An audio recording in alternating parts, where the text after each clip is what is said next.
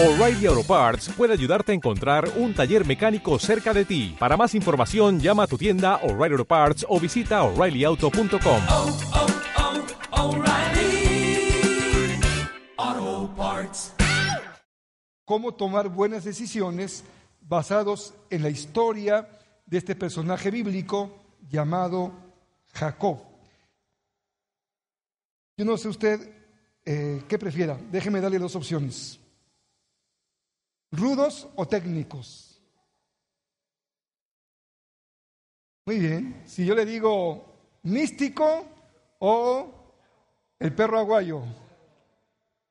Muy bien, aquí tenemos más rudos que, técnicos. Algunos hermanos dirán, ¿de qué está hablando el pastor esta mañana? Si usted no conoce la lucha libre mexicana, no sabe lo que es un buen espectáculo.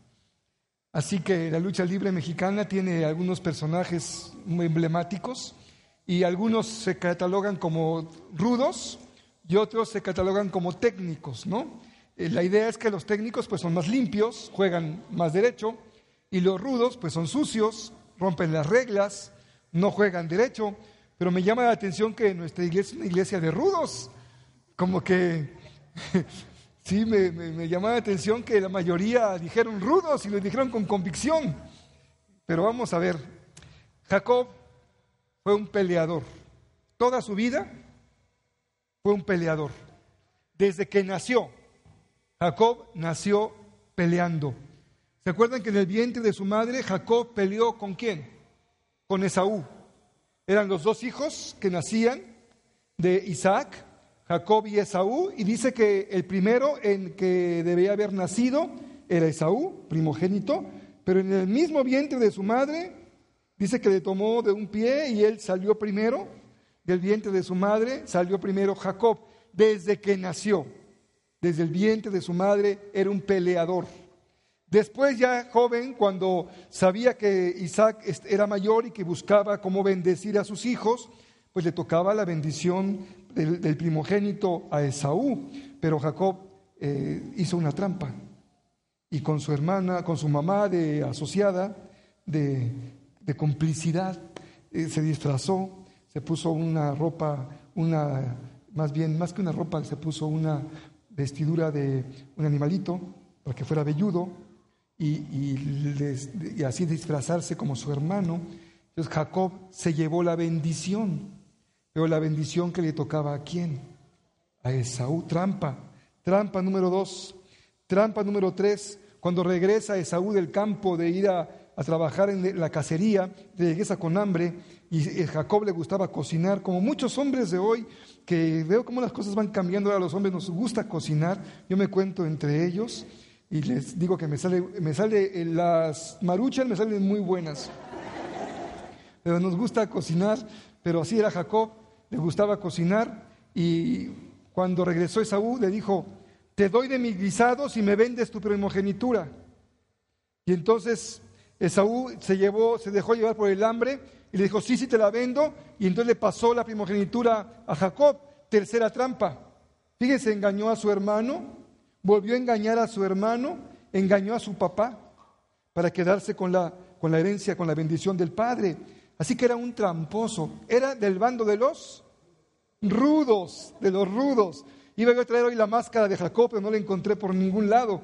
Pero seguro, seguro tenía su máscara y era de la banda de los rudos. ¿Usted a qué banda pertenece? ¿Es de los rudos o es de los técnicos? ¿Sabe luchar limpio o pelea sucio? ¿Hace trampa o respeta las reglas? ¿Es un suplantador porque Jacob era un suplantador o acepta lo que Dios ha tenido para usted? Hay diferentes maneras de vivir. Tenemos dos maneras de hacerlo en el, pasaje bíblico de esta mañana. Pero a usted le interesa, junto a mí, seguramente le interesa ir al pasaje de la Escritura y vamos a buscar Génesis capítulo 32, porque ahí vamos a encontrar la historia de Jacob y de Esaú. Aquí estamos ya muy atrás en la historia de, de Jacob, cuando Jacob, después de estar 20 años trabajando en casa de su suegro, porque mis hermanos, todo lo que se hace se paga, ¿eh? Y si usted hace trampa, lo va a pagar con su suegro. Entonces, si usted dice, Señor, ¿por qué me dice este suegro? Pregúntese qué hizo usted en su juventud. Seguramente hay, hay alguna razón por la cual le tocó ahora ya batallar con el suegro estando en la edad adulta. Recuerden que cuando Jacob le hace esta trampa a Esaú y Esaú pues se enoja mucho porque le quitó la bendición, la mamá de Jacob le dice, hijo, pues vete a casa de mi papá, de mi, de mi familia, ve huyendo porque Esaú está muy enojado contigo, te puede matar. Y, incluso Esaú prometió que mataría a su hermano porque la trampa que le hizo. Entonces Jacob tiene que irse a la ciudad donde vivía Labán, que era el padre de su madre, su abuelo, un tío, bueno, un familiar, la Biblia lo dice claramente, un familiar cercano de Jacob, y cuando llega y se enamora de, la hija, ¿se acuerda que lo hacen trabajar siete años por Lea? No, era por Raquel, ¿verdad? Lo hace trabajar siete años por Raquel, y dice, sí te, doy, sí te doy a mi hija, pero tienes que trabajar para mí siete años.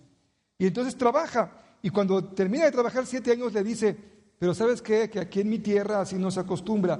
Primero damos a la hija mayor y luego a la hija menor. Así que si quieres a Raquel, otros siete años. Así que tuvo que trabajar siete años más por Raquel. Trabajó 14 años por Lea y por Raquel.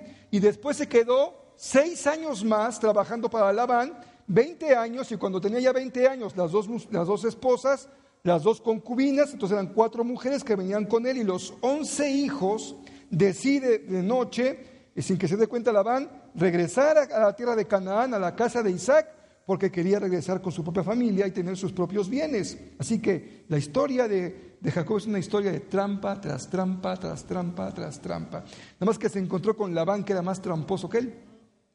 Finalmente sabe cómo sortear la prueba y está ya de regreso. La historia que leeremos hoy es cuando ya viene de regreso de esos 20 años trabajando por sus esposas, regresando a Canaán, a la casa de Isaac.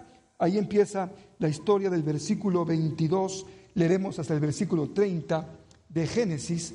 La pantalla tiene la versión que estamos usando, la versión en palabra de Dios para todos, pero yo leeré la versión internacional.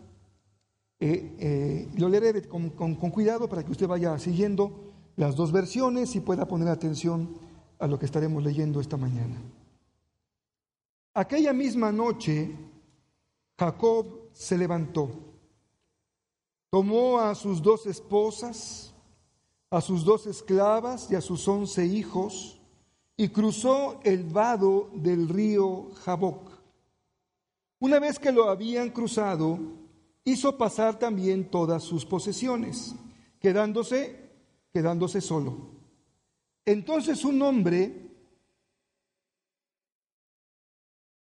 Eh, permítame porque. Ok. Entonces un hombre luchó con él hasta el amanecer.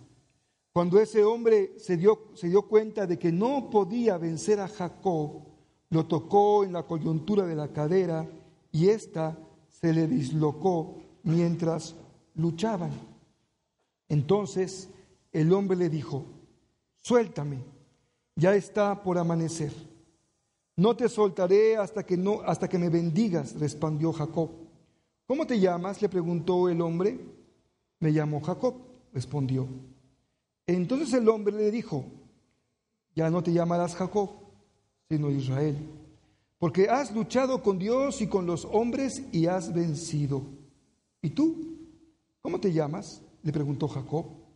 ¿Por qué preguntas cómo me llamo? le respondió el hombre. Y en ese mismo lugar lo bendijo. Jacob llamó a ese, a ese lugar Penuel porque dijo, he visto a Dios cara a cara y todavía sigo con vida.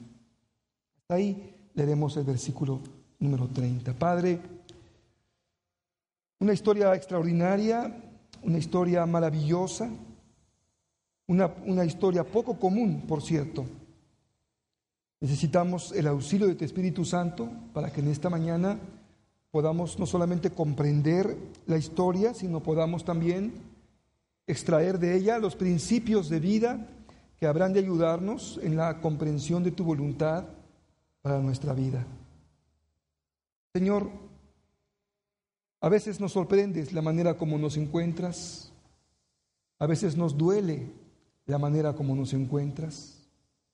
Pero hemos aprendido a mantenernos perseverantes y fieles, esperando que tú, Señor, conforme a lo que has prometido, nos des la bendición que tienes para nosotros. Padre, es nuestra súplica que tú encuentres hoy nuestros corazones bien listos, dispuestos para escucharte, para aprender de ti y para poner nuestra voluntad bajo la tuya, a fin de que sepamos tomar buenas decisiones. Es mi oración en esta mañana. Las presentamos delante de ti en el precioso nombre de Cristo Jesús, Hijo amado. Amén. No sé ustedes, mis hermanos, muchas personas tienen que luchar mucho por salir adelante en sus vidas. No les es fácil. A veces encontramos personas que tienen que arrancarle, prácticamente arrancarle a la vida bendiciones, o arrancarle a la vida logros, o arrancarle a la vida satisfacciones. Y hay personas que no. Recuerdo hace muchos años cuando yo era pastor en otra congregación, fue a la congregación una maestra, una maestra de primaria, una mujer con una buena experiencia en su labor profesional, había sido muy reconocida como maestra, había sido incluso promovida para ser directora de una primaria, una primaria federal, ahí cerquita de la iglesia. Y una vez me invitó a comer a su casa, y era una casa bastante grande, una casa como de tres pisos, en una colonia muy cercana a donde estaba la iglesia. Y comentando con ella en la mesa, me decía, pastor, mire, la verdad es que yo tengo que reconocer algo. A mí mi dinero siempre me ha lucido. Me acuerdo de esa expresión que yo usaba. Mi dinero siempre me ha lucido. No sé, la verdad es que yo no gano mucho como maestra y tampoco gané tanto como directora, pero tengo mi casa, tenía su carro, vivía bastante bien y me decía, mi dinero me ha lucido.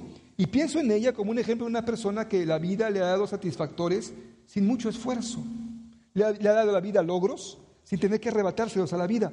Pero otras personas no. Luchamos mucho para tener una casita, un pequeño vehículo o ya poderlo acomodar un poco más, más actualizado, terminar una carrera, terminar conseguir un empleo, mantener el empleo. Para muchos las cosas no, no se le dan fácilmente, hay que como arrebatarlas, como pelearlas. Eh, ¿Qué pasa cuando alguien busca una pareja? A veces la pareja no se da de manera natural no se da de manera, de manera fluida, sino que como que hay que pelearla, hay que lucharla, hay que ir a arrebatarla. Y la vida es así a veces, ¿no? Como que eh, son como, como Jacob. Jacob tenía que pelear por las cosas, no se le daban. Nació segundo y él quería ser primero. No le tocaba la primogenitura y él quiso quedarse con la, con la primogenitura. Y no le tocaba tener a Raquel y él otros siete años más para tener a Raquel. Y luchó y luchó y luchó, engañó a su padre para que lo bendijera porque él quería ser bendecido. Y usted puede decir, bueno, pastor, creo que es un enorme ejemplo, un, gran ejemplo de una persona con, convicción, con perseverancia, con, con lucha, con esfuerzo. Logra lo que se propone y no juega muy limpio, pero lo que se propone lo logra y sale adelante. Y la vida a veces es así, hay que pelear por lo que uno quiere y a veces hay que meterle el pie al compañero y hay que decir una mentirita ahí, de esas este, que decimos que son mentiritas medias blancas, medias grises, pero logramos lo que queremos pero la Biblia eh, nos dice que el nombre de Jacob significaba suplantador. La Biblia dice que el nombre de Jacob en hebreo significaba suplantador, el que se pone en lugar de otro, el que ocupa el lugar de otra persona, suplantador. Y mi hermano, ¿cuál es tu lucha? ¿Eres un luchador? ¿La vida se te ha dificultado? ¿Has tenido que esforzarte mucho por salir adelante y a veces sientes que la vida es como un, un puño de arena, que cuando tomas el puño de arena y tan fácil como lo tomaste, se te va entre las manos y pierdes lo que habías luchado y te llenas de enemistades y te llenas de animadversión de los demás, te odian, te guardan rencor, te envidian, te hacen trampas, porque todo lo que el hombre siembra, eso cosecha. Y si tú ganas algo con trampas, vas a recibir lo mismo. También habrá un tramposo más grande que tú que te haga también trampas para lograr quitarte lo que es tuyo. Pero hay muchas luchas, mis hermanos, y, y todos los días tenemos que luchar. Todos los días tenemos que luchar. Aunque estemos en Cristo y estamos bajo la bendición del pacto y estamos protegidos por el Señor, todos los días hay que salir a la calle y dar la, cara y enfrentar la vida y luchar por las cosas que queremos y arrebatar la bendición y persistir hasta lograr nuestras metas, pero no podemos luchar todas las batallas igual. Jacob había luchado muchas batallas en su vida, pero esta era lo que Saddam Hussein llamó cuando peleó contra los Estados Unidos allá en, en, los, en, los, en los desiertos de Kuwait, la madre de todas las batallas. Así dijo que iba a ser esa guerra, la madre de todas las batallas. Y a todo Napoleón, ¿se acuerdan del dicho? Le llega su Waterloo. Y entonces llega una batalla, es la batalla de la vida. Jacob está ahora, 20 años después de haber vivido con su suegro Labán, no regresa pobre, miren, no regresa pobre, ¿eh? regresa bendecido. Se había ido solo, como los que vinieron a hacer la América, ¿no? Con su boina y su, y su bota de, vino. Ese era todo lo que traían los españoles, ¿no? Su boina y su, y su bote de vino, su, su, bolsa de vino. Así emigró este Jacob. Y cuando regresa trae las dos esposas, las dos concubinas, una de cada esposa, once hijos y un montón de bienes que traía de, de la trampa que le hizo Labán. ¿Se acuerdan que dice la Biblia que le quitó los corderitos y todo el que estaba listado le tocaba a él y los que estaban limpios eran para el suegro. Entonces, algo hizo y qué sé qué cosa hizo que logró que todos los que nacían, los corderitos, nacieran listados, todo que tocaban a él. Entonces se trajo, se trajo medio rebaño del suegro, ¿no? Entonces era, era abusado, ¿eh? judío, ¿verdad? Judío el hermano Jacob, sabía cómo hacer las cosas. Ya está de regreso, pero algo pasa, algo pasa extraordinario. Esa noche, cuando va a pasar el río, dice que va de regreso a Canaán pero tiene una deuda pendiente. ¿Cómo se llama su deuda pendiente? Esaú. Esaú había prometido matarlo cuando le robó su primogenitura. Entonces Jacob regresa, pero ¿quién lo está esperando? Esaú. Esaú lo está esperando. Y entonces Jacob sabe que va a enfrentar una lucha todavía que puede causarle la vida. Incluso después del pasaje que leímos en el 32, si usted va más adelante en el 33, va a encontrar la estrategia de Jacob para encontrarse con Esaú. Primero manda a las mujeres y los niños y él se pone atrás y los divide en dos grupos. Los hijos de una con su concubina y los niños, y los hijos de la otra con su concubina y los niños. Y él, unos a un lado, otros a otro, y él se pone atrás. Dice, cuando ataquen a este, corremos los de acá. Si atacan a estos, corremos los de acá. Y si atacan a los dos, salgo yo corriendo, dice Jacob. Pues se ponía a resguardo. Tuvo su estrategia, tenía miedo de que su hermano Esaú fuera contra él, porque mi hermano, ¿cuántas veces engañó Jacobo a Esaú? Una vez, y dos veces, y tres veces. Ya le había llenado el buche de piedritas al pobre de Esaú. Le traía varias cuentas ahí guardadas y habían crecido los intereses con el resentimiento de 20 años. Esta es la historia que en esta mañana leemos en el pasaje bíblico. Entonces déjeme decirle que lo que yo creo que ustedes deben de aprender hoy es que tenemos que enfocarnos en la vida. Hay muchas batallas, pero enfócate en el combate clave. Enfócate en el combate clave. Vas a tener que pelear muchas batallas en tu vida, pero hay una que hace la diferencia. La madre de todas las batallas. 73 aniversario de la, de la Arena México. No, de Arena no. De donde, donde ponen el circo, ¿cómo se llama? No, la, no la plaza no, donde ponen el circo. La Arena México, ¿verdad? 73 aniversario de la Arena México. ¿Saben quién peleó? 73. ¿Saben quién peleó? Hay que ver las luchas, hermanos. Black Warrior contra místico. Máscara contra máscara. ¿Saben quién ganó? Le quitó la máscara de Black Warrior. Está feo como el diablo, el pobre hermano. Le quitó la máscara. La madre de todas las batallas. Un luchador pelea muchas batallas en su vida, pero hay una, hay una importante que hace la diferencia entre un gran luchador y un luchador bueno. Un gran luchador o un luchador bueno. Hay una batalla que tú tienes que pelear que va a hacer la diferencia en tu vida.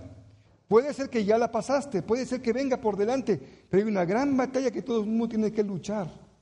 Es la batalla que, que peleó Jacob esa noche, antes de encontrarse con Esaú. La historia es muy extraña.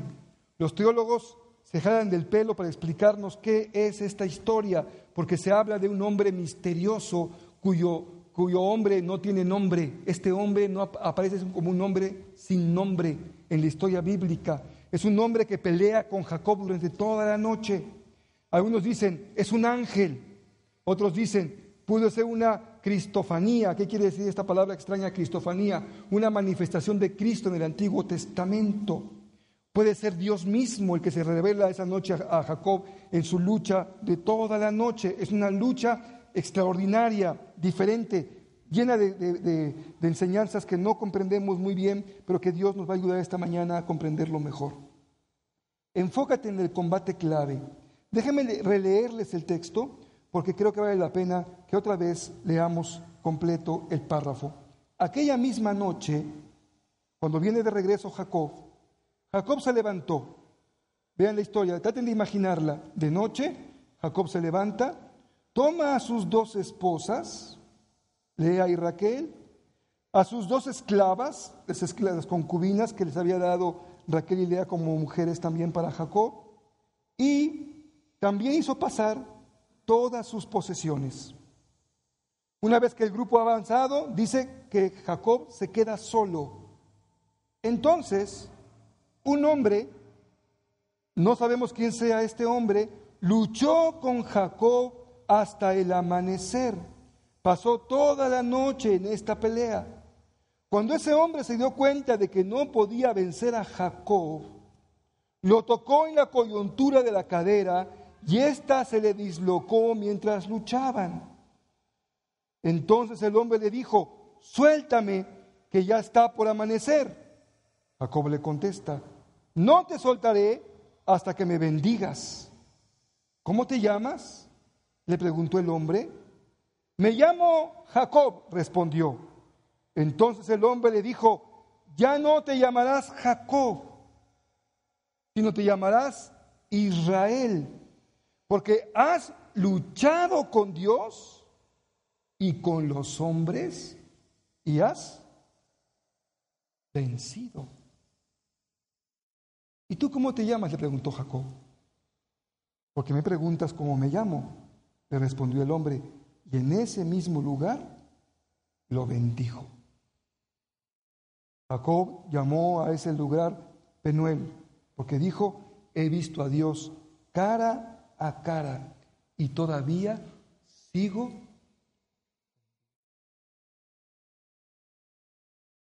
Primero, para pelear la batalla de la vida más importante, enfócate en la meta. La palabra en su bosquejo es la palabra meta. Enfócate en la meta. ¿Cómo luchar la batalla más importante de la vida? ¿Cómo tomar buenas decisiones a la hora de enfrentar las batallas importantes de la vida? Primero, enfócate en la meta. Fíjense, viene Jacob peregrinando con toda su familia, regresando desde la tierra de Labán hasta la tierra donde vive Isaac. Viene perfectamente claro en lo que quiere lograr, regresar a la casa de su padre. Traiga a la familia, traiga a los hijos, trae sus bienes, los organiza porque tiene una meta en su vida. Tiene que regresar con su padre a la casa de su padre y a la casa de su madre. Déjame leerte lo que dice el versículo número 22 del mismo pasaje. Es en su bosquejo el texto bíblico. Aquella misma noche, Jacob se levantó y tomó, y tomó a sus dos esposas, a sus dos esclavas y a sus once hijos y cruzó el vado del río Jaboc. Verso 23. Una vez que lo habían cruzado, hizo pasar también todas sus posesiones. Jacob está enfocado en su meta, regresar a la casa de su padre, a su tierra. Una meta bien enfocada. La diferencia entre saber pelear una batalla o no saberla pelear y perderla o ganarla es tener claro el enfoque de lo que yo quiero lograr. Me enfoco en mi meta. Muy bien. Vas a entrar a la licenciatura en la carrera de comunicación. ¿Cuál es tu meta? Vas a entrar a la, licenciatura en enfermería. ¿Cuál es tu meta? Vas a poner un nuevo negocio, vas a dar una, una pelea, una batalla por tu vida. ¿Cuál es tu meta? ¿Qué quieres lograr en la vida? Lo primero en un buen peleador es que sabe cuál es su meta. Y alguien está bien enfocado, ese alguien se llama Jacob. Jacob sabe lo que quiere, sabe lo que persigue, sabe lo que desea, lo que su alma anhela, lo que hace latir su corazón. ¿Cómo sabemos, mi amado hermano, que esa lucha en la vida va a ser victoriosa? Porque eso que Dios ha puesto en tu corazón, esa meta que deseas alcanzar, es lo que hace que tu corazón pueda latir más, más rápido que un latido normal, lo que te apasiona.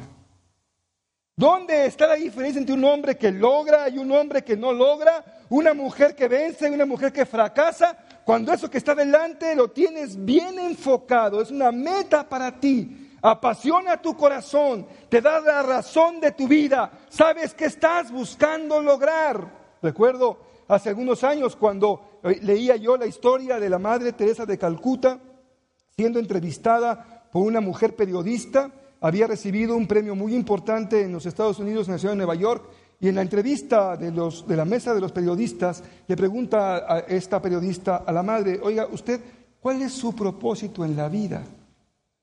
Ella era una monja, una religiosa. Le pregunta la periodista a la madre Teresa, ¿usted quería ser monja? ¿Su meta en la vida es ser una buena monja?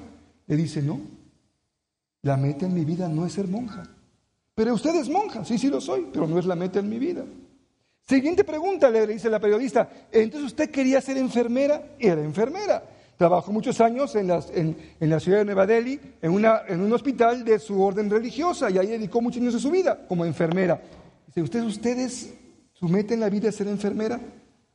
No, no es ser enfermera. Y entonces, déjame platicar una historia.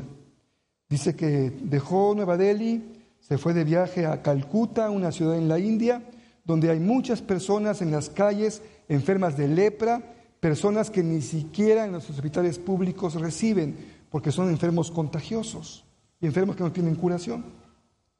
Iba caminando esta mujer que era de unos 50 de estatura, pesaba como 40 kilos de peso, caminando por una acera en la ciudad de Nueva Delhi, cuando un hombre que estaba fuera de un edificio le quedó mirando y extendió su mano para que le recibiera una limosna. Y dice que en ese momento la mirada de ella con la mirada de ese hombre hicieron clic. Hubo algo que los conectó, hubo algo que los comunicó. Y dice la, la- la historia de esta mujer, en ese momento, dice Teresa de Calcuta, yo entendí que la razón de mi vida era, y dijo una frase muy sencilla, ayudar a las personas a las que nadie ayuda. Cuidar a las personas a las que nadie cuida. ¿Saben qué hizo Teresa de Calcuta?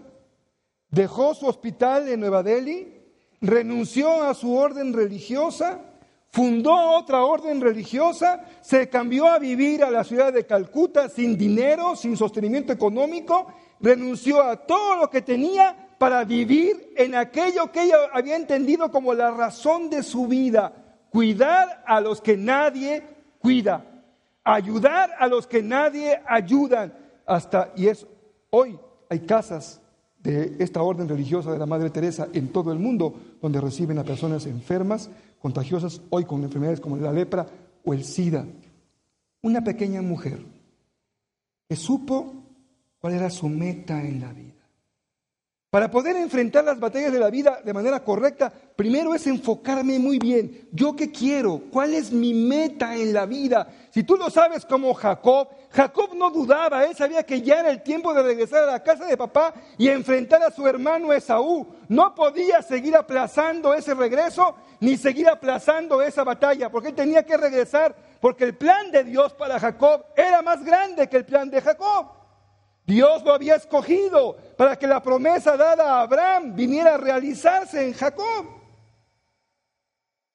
La promesa que Dios le había dado a Abraham hace allá algunos años vendría a cristalizarse y hacerse una realidad en Jacob. Así que Jacob tiene que regresar a Canaán para que Dios pueda bendecir ese pueblo y levantar una nueva nación. Es la historia de Jacob. ¿Cómo puedo enfrentar las batallas de mi vida cuando tú sabes ¿Cuál es tu meta? Y si, es una meta grande, tendrá sueños grandes. Y si es una meta grande, tendrá costos muy altos. Porque todo lo que en la vida vale la pena tiene costos muy altos. Si tu meta es pequeñita, va a ser fácil de alcanzar y te va a costar muy poco esfuerzo lograrlo. Pero si tu meta es alta, a más alta es tu meta, a más grande es el gigante, a más grande es el edificio, a más alta es la montaña, es más grande el esfuerzo, es más grande la inversión, es más grande el dolor, es más alto el sacrificio, pero es mucho más grande la recompensa. De hecho, es mucho más grande la satisfacción. Y es mucho más grande la bendición. Es la primera cosa que hacemos cuando queremos enfocar bien nuestra vida, enfocar bien nuestras metas. Segundo, la palabra que hay que no tener en su bosquejo es la palabra actitud. Enfócate en tu actitud. La diferencia entre personas que llegan a alcanzar bendición, que luchan por la bendición y logran su bendición, descansa en, la en un gran porcentaje, no en su aptitud, sino en su actitud. Lo repito porque la palabra puede ser fácil de perder, una diferencia le hace una letra. La diferencia en la vida, en, aquel que logra su meta y el que no la logra, es poner una P, quitar una P y poner una C. Cambiar la palabra aptitud por la palabra actitud. Hay muchas personas con mucho talento, aptas, con mucha aptitud, pero con mala actitud. Y la diferencia estriba en la manera como enfrentas la vida cómo enfrentas las luchas, cómo enfrentas los retos que hay en la vida. Dios te ha dado y te ha bendecido con uno o más dones, con uno o más talentos, con una o más capacidades. En donde se diferencia al que gana del que pierde en la actitud, en la actitud. Cuando tú sabes tener la actitud correcta, la vida siempre te va a recompensar. Cuando enfrentas la lucha con la actitud equivocada, no vas a alcanzar la meta. Y déjame decirte por qué. Versículo siguiente en su bosquejo. Le llegó el tiempo a Jacob en que tenía que luchar. Pero esta lucha Jacob no la buscó. No engañó a nadie, no hizo trampa con nadie, no suplantó a nadie. Fue incluso una batalla que él no esperaba. Había lanzado a la familia por delante y esperaba el otro día para cruzar el río y encabezar la caravana para encontrarse con Esaú. Pero algo pasó esa noche que él no esperaba. Un visitante llegó, se acercó a él y empezó una lucha que él no había buscado. Dice el verso 22, un hombre luchó con él hasta el amanecer. Verso número 26. Entonces el hombre le dijo, suéltame que ya está por amanecer. Y entonces respondió Jacob, no te soltaré hasta que me bendigas. Eso se llama actitud. Actitud. No te suelto hasta que me bendigas. Y, si, y hermanos, si este es Jesús, una cristofanía, una manifestación de Cristo en el Antiguo Testamento, quiere decir que Jacob se le agarró al Señor Jesús y no lo soltaba. Y no te me vas, Señor, hasta que no me bendigas. Y si es un ángel, entonces Jacob se le agarró a la falda del ángel. Yo no sé por qué la gente piensa que los ángeles tienen falda, pero digo, yo no sé por qué. ¿Se han visto que como los ponen así con sus túnicas y todo? Las... Piensa que el ángel tiene, y no sabemos, pero bueno, así los imaginamos, ¿no? Pero yo creo que se le agarró, se le agarró a la túnica y el ángel decía, ya déjame, ya acabamos de pelear, ya pasó la noche, ya me voy, y no te me vas hasta que no me bendigas.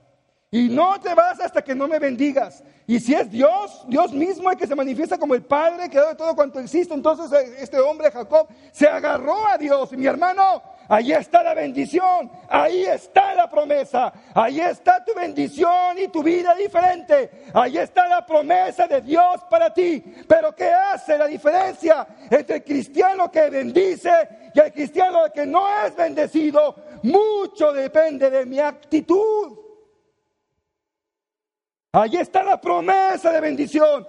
Yo soy el Dios de tu padre Abraham. Yo soy el Dios de tu padre Isaac. Yo soy tu Dios Jacob. No te dejaré y no te desampararé. Yo voy contigo, Jacob. Y Jacob dijo, Señor, por si se te olvida, yo no me suelto. Por si se te olvida, yo no me suelto y me agarro a ti. Hasta que no me bendigas, no me suelto. Jesús dijo, el reino de los cielos se hace fuerza y los valientes lo arrebatan. Y entonces usted dice como buen jalisciense, no vengo a ver si puedo. Con su botella de tequila en la mano, y el mariachi tocando atrás a todo lo que da y usted con su sombrero de charro, ¿no? No vine a ver si puedo, sino porque puedo, vengo. Jacob diría esto con toda claridad. Las bendiciones he tenido porque no has sabido agarrarte a la promesa. Porque te cansaste, porque te dio flojera, porque te quedaste dormido, porque no fuiste a trabajar ese otro día, porque fuiste un faltista, porque fuiste un irresponsable, porque dejaste pasar la oportunidad, porque se te abrió la puerta enorme y por tu flojera, por tu mala actitud, por tu mala actitud, la actitud de aquel que piensa que todo lo merece y que no hay que luchar por nada, que nacimos, como mi papá decía, déjame ver si me acuerdo que es mi papá porque hace muchos años que lo decía, que se creen como garza envuelta en huevo. ¿Era así? ¿Sí es así el dicho? Si no, este, si no, si no es así, usted perdóneme mi inexactitud. Pero déjeme decirlo de otra manera, más bonita. ¿Se cree usted la última Coca-Cola del desierto? Yo no me puedo humillar. Yo no puedo empezar desde abajo. Yo no puedo pedir favores. Ese no es trabajo para mí. Esto, yo, no, yo no estoy hecho para esto. Y mi mala actitud, mi mala actitud, mi actitud soberbia, mi actitud orgullosa, vana, pagada de sí misma, me ha cerrado tantas puertas. Y ahí está la bendición, ahí está la promesa, ahí está lo que Dios te ha dado como una herencia, pero cuando lo soltamos, dice Apocalipsis, no saben cómo esto en mi vida me ha ayudado una vez que lo leí, no tengo ahora el pasaje exacto en mi memoria, pero voy a decírselos en un siguiente culto, seguramente en algún otro mensaje. Cuando un ángel le dice a una de las iglesias, en las siete iglesias del Apocalipsis, le dice, aunque eres pobre, has permanecido fiel. ¿Se acuerdan?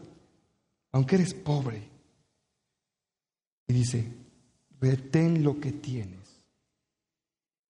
y no lo pierdas. Me encantó ese consejo del ángel a la iglesia. Retén lo que tienes y no lo pierdas. Aquí, aquí, está, aquí está Jacob. No te vas. Y no te me vas a ir hasta que me bendigas. Y lucha y pelea y aguanta los golpes. Y no te vas hasta que me bendigas. Porque es la actitud. Mi hermano, cuando vas a enfrentar, fíjense, esta actitud tal vez no puedas tenerla para todas tus peleas en la vida. Pero en esa lucha fundamental, esa lucha que va a determinar tu victoria o tu derrota en la vida, esa lucha, si tienes que enfrentarla con la actitud de que no me muevo hasta que no reciba la bendición. Yo no me muevo de aquí hasta que no me bendiga, Señor, porque tú me lo has prometido. Y dice tu palabra que el reino de los cielos se hace fuerza y los valientes lo arrebatan. Y yo voy a ser valiente en el nombre de Jesucristo. Y no me voy a rendir en el nombre de Jesús. Y no me voy a correr en el nombre de Jesús. Y no voy a abandonar en el nombre de Jesús. Mi amado hermano, cuando un varón viene a Cristo y es transformada su vida a la imagen de este gran hombre de Dios llamado Jacob, como ejemplo de persistencia, nunca se va a rendir. Y donde hay un hombre de Dios en una familia cristiana, va a venir siempre la bendición. Porque ese hombre no va a correr no va a salir huyendo, ni va a abandonar su bendición hasta que el Señor no se la cumpla. Y si no hay hombre y el nido nada más tiene gallina, esa gallinita también se agarra del Señor. Y además dice la Biblia que las mujeres solas son la especialidad del Señor. Dice que eres el Dios de las viudas y de los huérfanos. Estoy sola, pastor. La vida ha sido muy dura conmigo. He luchado. ¿Cómo he luchado por sacar a mis hijos adelante? Soy una mujer sola para conseguir mi empleo, eh, oír proposiciones indecorosas, pedirme una cosa para que yo le dé otra. Qué difícil para mí la vida. ¿Cómo luchar? Mi amada hermana, agárrate del Señor. Agárrate del Señor y Él te va a dar su bendición. Porque es el Dios de las mujeres que están solas. Nunca las deja solas siempre va con ustedes. Pero es importante que ustedes aprendan esta mañana que no toda lucha es la que vale la pena pelear. Algunas hay que pasarlas por alto. La tercera enseñanza que quiero compartirles hoy es enfócate en el tipo de combate. ¿De qué lucha estamos hablando? ¿Realmente Jacob se dio un tirito con Jesús? Pues no. ¿De veras creen ustedes que Jacob se agarró a golpes con un ángel? Pues no, tampoco. Estamos tratando de, entender que el pasaje bíblico nos habla de una lucha de otro tipo, en donde no son golpes lo que está en juego, ni son eh, eh, una lucha física la que esté claramente aquí señalada con toda la, precisión de la palabra. Hay algo más que entender aquí. Dice el versículo número 28 del pasaje que estamos leyendo, entonces el hombre le dijo, ya no te vas a llamar Jacob, te vas a llamar Israel, porque has luchado con Dios y con los hombres y has vencido. ¿De qué lucha estamos hablando? Ahí les va. Cuando usted tiene que luchar con Dios.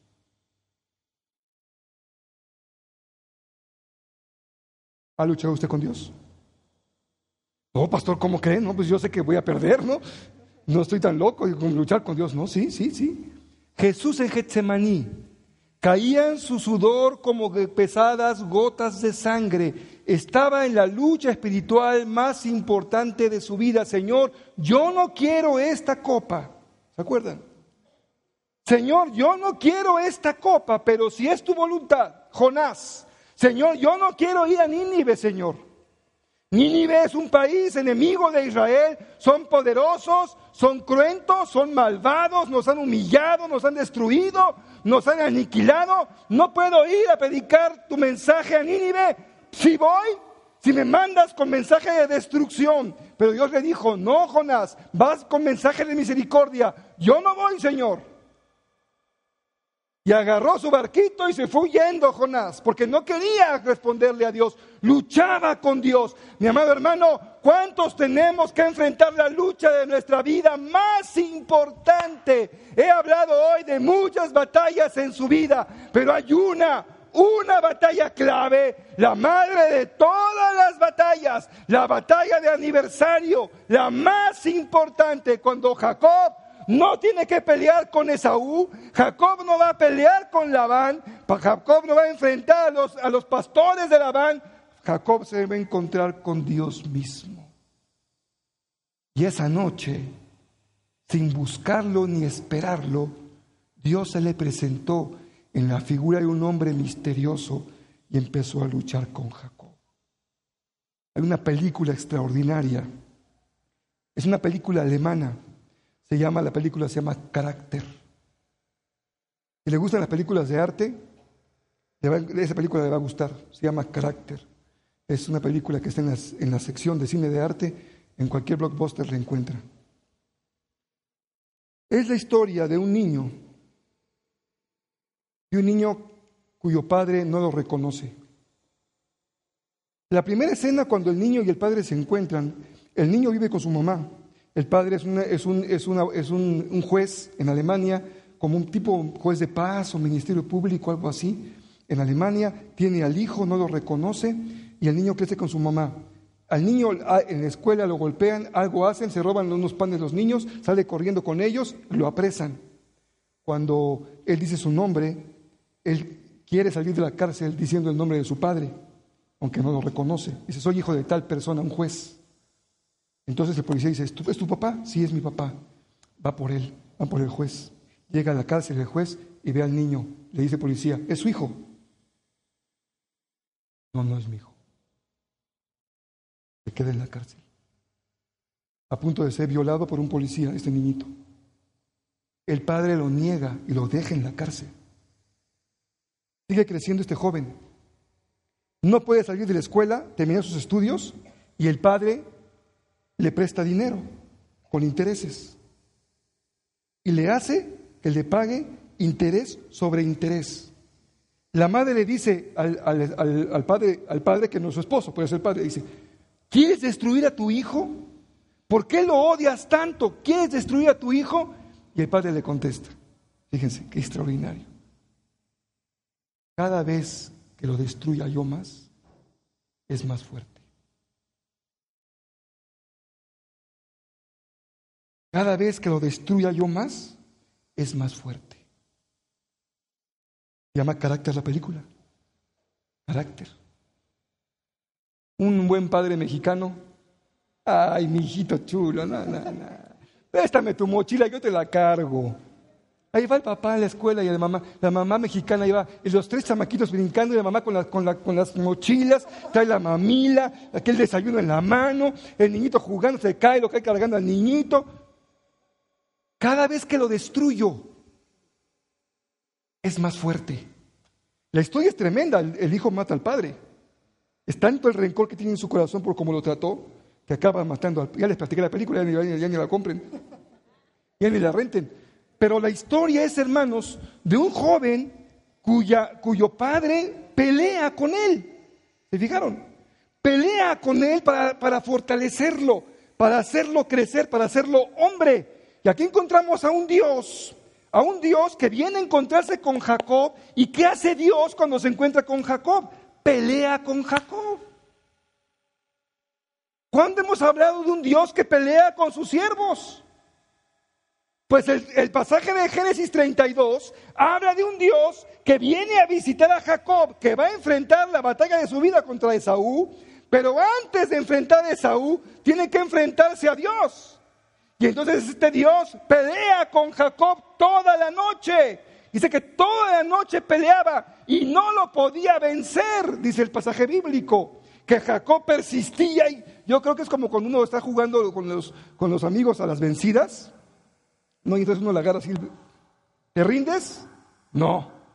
¿Te rindes? No. ¿Te rindes? No. Y aunque le rompa el brazo, no se va a rendir. Así me imagino a Jacob. No me rindo y no me rindo. Y ya es de día, ya tenía hasta sueño. Yo ya me quiero ir. Pues ahora no te vas.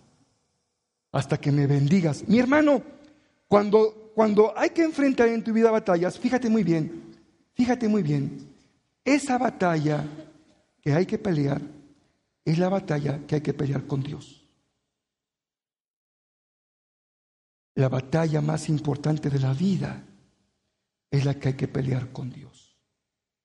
De esa batalla depende mi identidad como persona. ¿Quién soy yo? De esa batalla depende mi nombre. ¿Cómo te llamas? Me llamo Jacob, suplantador, tramposo, mentiroso, engañador. Ya no te llamarás Jacob. Ya no te vas a llamar Jacob. De esa batalla con Dios hay algo tan importante en juego, algo tan básico en juego, que no es un plato de lentejas, que no es una primogenitura, que no es una u otra esposa, que no es uno o diez o veinte corderitos. Hay algo más en juego. Es la misma identidad de Jacob. La misma vida de Jacob lo que está en juego cuando se encuentra con Dios. Jacob llamó a ese lugar Penuel porque dijo, estoy en el versículo 30 del pasaje que está en su bosquejo, he visto a Dios cara a cara y todavía sigo con vida. ¿Cómo sabemos que es una historia de oración lo que tenemos aquí encontrado en el pasaje de Génesis? Porque Oseas, el profeta, nos da luz sobre el significado de esta historia de Génesis 32. En Oseas 12, versículo, versículo 4, dice el profeta Oseas, Jacob luchó con el ángel y lo venció. Lloró y le rogó que lo favoreciera. Se lo encontró en Betel y allí habló con él. Verso 5, habló con el Señor. ¿Quién era según Oseas? Era el Señor. Dios Todopoderoso, cuyo nombre es el Señor. La arena de la lucha de la vida es la arena de la lucha espiritual. Cuando nuestra lucha es con el Señor y con el plan que Dios tiene para mí, más grande, maravilloso, extraordinario, mucho mayor de lo que yo puedo o quiero incluso imaginar. La Biblia le llama una lucha con Dios, como la que Jesús peleó en Getsemaní. Es la arena en la que vamos a rendir nuestros más poderosos enemigos. Déjenme avanzar un poquito más, porque el mensaje de esta tarde es un poco largo, aunque voy a ser un poco más breve en los siguientes puntos. Enfócate en absorber el dolor. Esta es una historia extraordinaria. Esta es una historia extraordinaria. Aquí rompe con todos los esquemas de lo que pensamos que es Dios. Por eso me encanta a mí. Aquí no hay verdades aprendidas de memoria como el catecismo, o dos más dos son cuatro. Aquí Dios nos sorprende, fíjense. Solemos hablar de Dios como el Dios que sana. El Dios que sana. Este Dios no sana, hiere. ¿Se fijaron? Está luchando el ángel o el Señor o Jesús con Jacob y dice que Jacob persiste en su lucha y no lo suelta. ¿Y qué hace el ángel? Dice que le, disloca la cadera. Que le, que le un dolor en su cadera para lograr que lo suelte. Pero a pesar del dolor, Jacob permanece. Mi hermano, dice un poeta, y tiene razón, dulces son las heridas del que ama más inoportunos los besos del que aborrece. Es un poeta bíblico. Dulces son las heridas del que ama, más inoportunos los besos del que aborrece. Y te ama, te hace sufrir. No queremos una iglesia de masoquistas, ¿eh? Pégame, mi amor, porque dice el pastor que si no me duele, no me amas. Y ahí vienen los hermanos, próximo domingo todos moreteados en los ojos porque las esposas les dieron con la chuleta que tienen guardada en el refrigerador. No, no, no. No estamos hablando de eso. Estamos hablando de cuando tú estás, hermano, en, en, en esta vida de oración, en tu lucha con Dios, cuando estás buscando a Dios, cuando sabes que Dios tiene algo para ti, que te está llamando, que te está hablando y estás luchando con Dios y, quieres hacer caso y no quieres, y quieres obedecer y no quieres obedecer, y en esa lucha con Dios, Dios te infringe heridas, te infringe heridas para lograr bajar tu corazón a un nivel de humildad, de sometimiento, de obediencia. Dios te infringe heridas, te hace crearte dolores profundos en tu alma y a son en tu corazón Dulces son las heridas del que ama Dios permite que sufras. Yo creo que qué dolor más grande que cuando David sabía que su rey, su rey Saúl, a quien él le había sido fiel toda su vida, que nunca se atrevió a poner la mano sobre Saúl, aunque el Señor le permitió que podía acabar con él cuando estaba en la cueva dormido y luego en la cueva en el baño. Cuando Dios lo puso en sus manos de David, dijo, yo nunca voy a tocar al siervo ungido de Jehová. David, pero cuánta ocasión tenía Saúl, lo quería atravesar con su lanza. ¿Se acuerdan que dice la historia que en un banquete, cuando estaba con el banquete y estaba David tocando el arpa, le aventó la lanza, la lanza para atravesarlo y quedó la lanza colgando en la pared? Y mi hermano, cuando alguien te ama, alguien que tú amas te traiciona.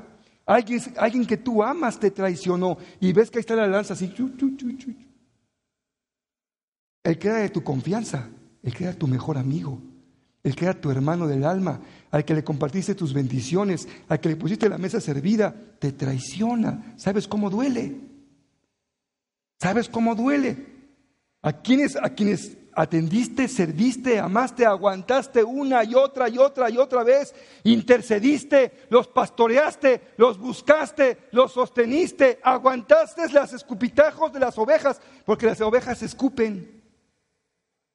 No creen que es bonito el trabajo de pastor. No me refiero al mío. Usted nunca me ha escupido que me haya dado cuenta. Pero los, pastores de ovejas de veras, de veras, las ovejas los escupen y los patean. Los patean. Y llega, ahí va el pastor porque la ovejita, un lobo la mordió y la va a levantar y tiene la, pierna lastimada, pues la ovejita se defiende y tira el patón, la patada. Y le pega a su pastor cuando la va a levantar para cuidarla y llevarla a su seno. Mi hermano, qué duro, Qué duro cuando Dios permite que en tu vida lleguen heridas profundas, muy profundas.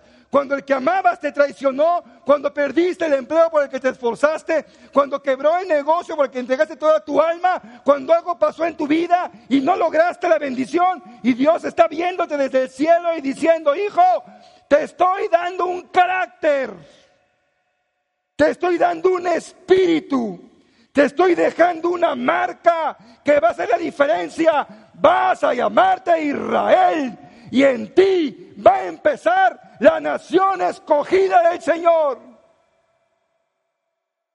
Cuando la montaña es alta, el esfuerzo es grande. Cuando la montaña es alta, el esfuerzo es mayor. Cuando la montaña es alta, el dolor de tu cuerpo es mayor, porque la meta es más alta y tú sabes muy bien que Dios no te ha dejado, que Dios no se olvidó de ti. Por el contrario, que Dios te está hiriendo, que Dios te está lastimando, que Dios te está marcando. Para que como Pablo dijese en, sus, cartas, por cierto hermanos, llevamos en nuestro cuerpo las marcas de Jesús. ¿Recuerdan? ¿Dónde están, Pablo, las marcas de Jesús en tu cuerpo? ¿Quieren ver mis latigazos? ¿Quieren que les enseñe donde me mordió la serpiente? ¿Quieren que les muestre cómo caí de una ventana y me rompí la cabeza porque me bajaron porque pensaban que iban a apedrearme y tuve que seguir huyendo y me caí y me golpeé? ¿Les enseño la marca? Dios está trabajando. Por eso yo no creo en esas iglesias que dicen que el dolor no queda todo, todo para sanidad y todo sanidad, toda sanidad. No, no, no, no, no. A veces no está todo sanidad. Eh, Dios está enfermando. Dios te está enfermando, Dios te está hiriendo, Dios te está poniendo un problema en tu vida, un obstáculo, una lucha, porque te está formando, te está haciendo un hombre diferente, te está haciendo una mujer distinta. Y a más grande la prueba, más grande la bendición, a más grande el dolor, más grande la sanidad, a más grande el problema, más grande el milagro. Y a más grande la lucha, más grande el poder de Dios. Pablo, Pablo, no me pidas que te quite el aguijón. Ya me lo pediste tres veces. Mi gracia te es suficiente. Te basta mi gracia. Usted, Pablito, adelante. Absorbe el dolor. Cuando ese hombre se dio cuenta de que no podía vencer a Jacob, lo tocó en la coyuntura de la cadera y ésta se le dislocó mientras luchaban. Generalmente cuando tú luchas con Dios en la arena de la oración, se infringen profundas heridas en tu alma, las rodillas se endurecen, pero el corazón se hace de carne y el carácter se fortalece. Siguiente palabra que no tiene en su bosquejo, enfócate en absorber el dolor, pero enfócate también en tu bendición. Entonces el hombre le dijo, suéltame, que ya está por amanecer, no te soltaré hasta que me bendigas, respondió Jacob. No se enfoca Jacob en el dolor. Ojo, no te enfoques en el dolor.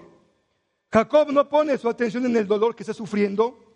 Jacob pone su atención en la bendición. Jacob enfoca su palabra al ángel, al Señor, en la bendición. Se trata de una bendición diferente. No se trata de la bendición de Abraham, Isaac y Jacob, la bendición genérica que debería venir a formar el pueblo de Israel. No, Jacob quiere una bendición para él, una bendición personal, una bendición solamente que él recibiría de parte del Señor. Esto me encanta. Todos tenemos bajo el pacto de Dios una promesa. Seremos salvos, mis hermanos. Amén. Todos. Es el pacto de Dios. Pero además de que soy salvo, yo quiero mi bendición especial. Si yo voy a ser salvo, sé que voy a ser salvo, no hay duda, tengo una bendición de Dios que todos tenemos. Somos parte del, del nuevo Israel del Señor, pero yo quiero mi bendición especial.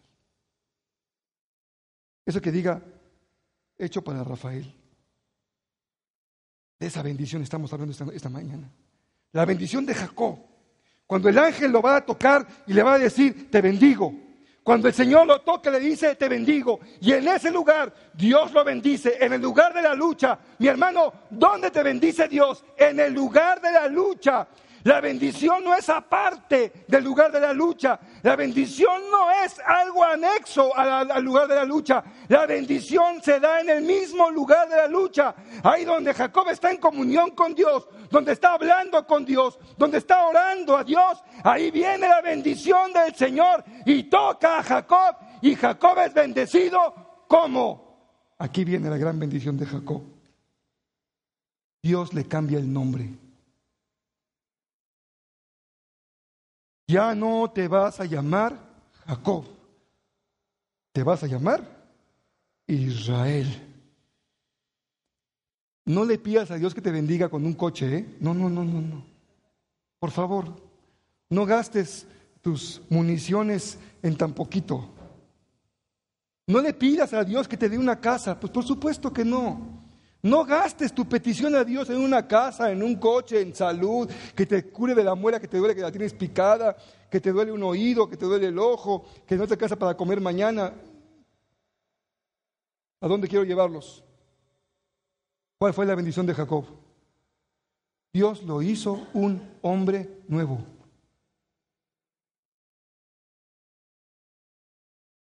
Le cambió la identidad.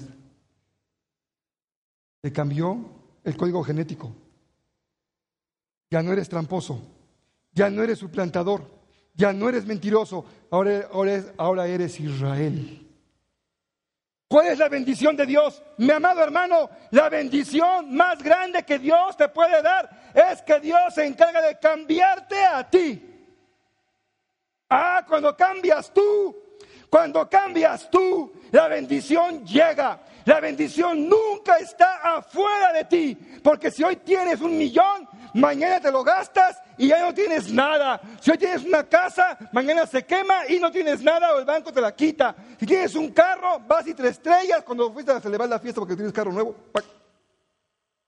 Y perdiste el coche. Y mi hermano amado, cuando tú olvidas que los cambios de Dios son cambios de las personas, Dios cambia a las personas, Dios cambia a los tramposos y los hace padres del pueblo de Israel. Dios cambia a los suplantadores y los hace hombres que pueden luchar con la frente al alto, pero con armas del reino de Dios. Dios cambia el corazón para que tu vida cambie. Vas a cambiar tú y tú vas a cambiar cuando te encuentres con Dios cara a cara y peleas con Dios tu lucha espiritual y no te levantas hasta que Dios te bendice. Señor, cambia a mi esposa, por favor.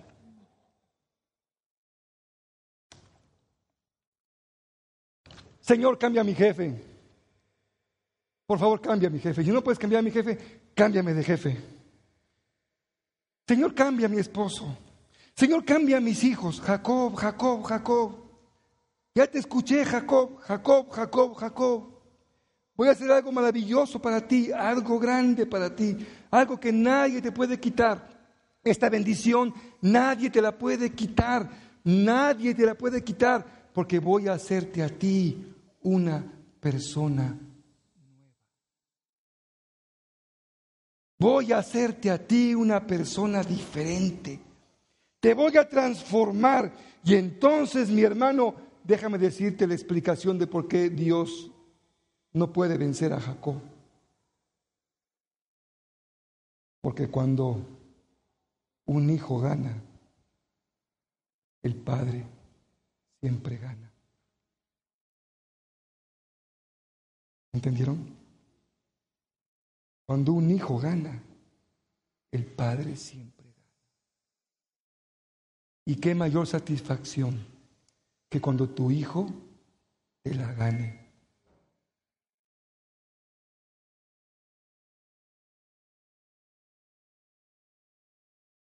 Imaginen el gozo del corazón de Dios cuando Jacob ganó. ¿Qué mayor logro en tu vida que tus hijos ganen? Y que te la ganen bien derecha. En donde tú no pudiste, ellos pudieron. Donde tú tuviste miedo, ellos se atrevieron. Lo que tú no conquistaste, ellos lo conquistaron. Porque hasta donde tú llegaste, ellos llegaron un pasito más. No importa si en el mismo camino tuyo o escogieron el suyo, no importa, ellos tienen derecho a buscar sus propias batallas y sus propias luchas. Pero formaste y Dios te está formando y Dios eh, se llena de gozo cuando en la, en la lucha de la oración tú sales victorioso. Cuando ganas, cuando le sacas al Señor su bendición y cuando Él te bendice, transforma tu vida, te cambia el nombre y mañana, hoy en la tarde, hoy saliendo de este culto, va saliendo de aquí una mujer nueva, un hombre nuevo. No vengo a ver si puedo, porque vengo porque Dios puede en mí, porque en Dios soy victorioso, porque en Dios soy triunfador, porque en Dios levanto el estandarte de la cruz para que pueda ser proclamado en todas las naciones. Enfócate en tu victoria. Dice el apóstol Pablo allá al final del bosquejo en 2 de Corintios 5, 7. Ahora que estamos unidos a Cristo, somos una nueva creación. Dios ya no tiene en cuenta nuestra antigua manera de vivir, sino que nos ha hecho comenzar una vida nueva. Jacob es un nuevo hombre. Jacob es un nuevo hombre. El cambio de nombre es la señal de su victoria. La pierna que le, que le va arrastrando es la señal de una victoria espiritual profunda. Jacob puede volver a empezar ahora a luchar diferente, ahora a luchar en el nombre de Dios. Mi amado hermano, la lucha que tienes tú con Dios ahora en tu vida, la lucha que tienes con Dios hoy va a ser la victoria más importante en tu vida. Dios está trabajando en tu vida para transformarte en otra persona diferente, para que dejemos de ser lo que no somos, porque Jacob no es su plantador, porque Dios tiene para Jacob un plan diferente y pasemos a ser el plan de Dios para nuestra vida. Me encanta. Si alguien te hizo pensar que tú eres la oveja negra de la familia, no se lo creas, porque Jacob ya no existe. Ahora eres Israel. Si alguien te hizo pensar que es el fracasado de la familia, no le creas, porque ese ya no existe. Ahora te llamas Israel. Dios te cambia, mi amado hermano, y lo que cambia es el poder de Dios, no tú, lo que te cambia es el poder de Dios. Dios te pone el nombre, Dios te lastima la herida, Dios te cambia la vida y es Dios el que engrandece siempre su nombre en tu vida. Nada más créele al Señor y tú enfrenta tu lucha y no desistas hasta que salgas victorioso. Hola, buenos días, mi pana. Buenos días, bienvenido a Sherwin Williams. ¡Ey! ¿Qué onda, compadre? ¿Qué onda? Ya tengo lista la pintura que ordenaste en el ProPlus app. Con más de 6.000 representantes en nuestras tiendas listos para atenderte en tu idioma y beneficios para contratistas que encontrarás en aliadopro.com. En Sherwin Williams somos el aliado del PRO.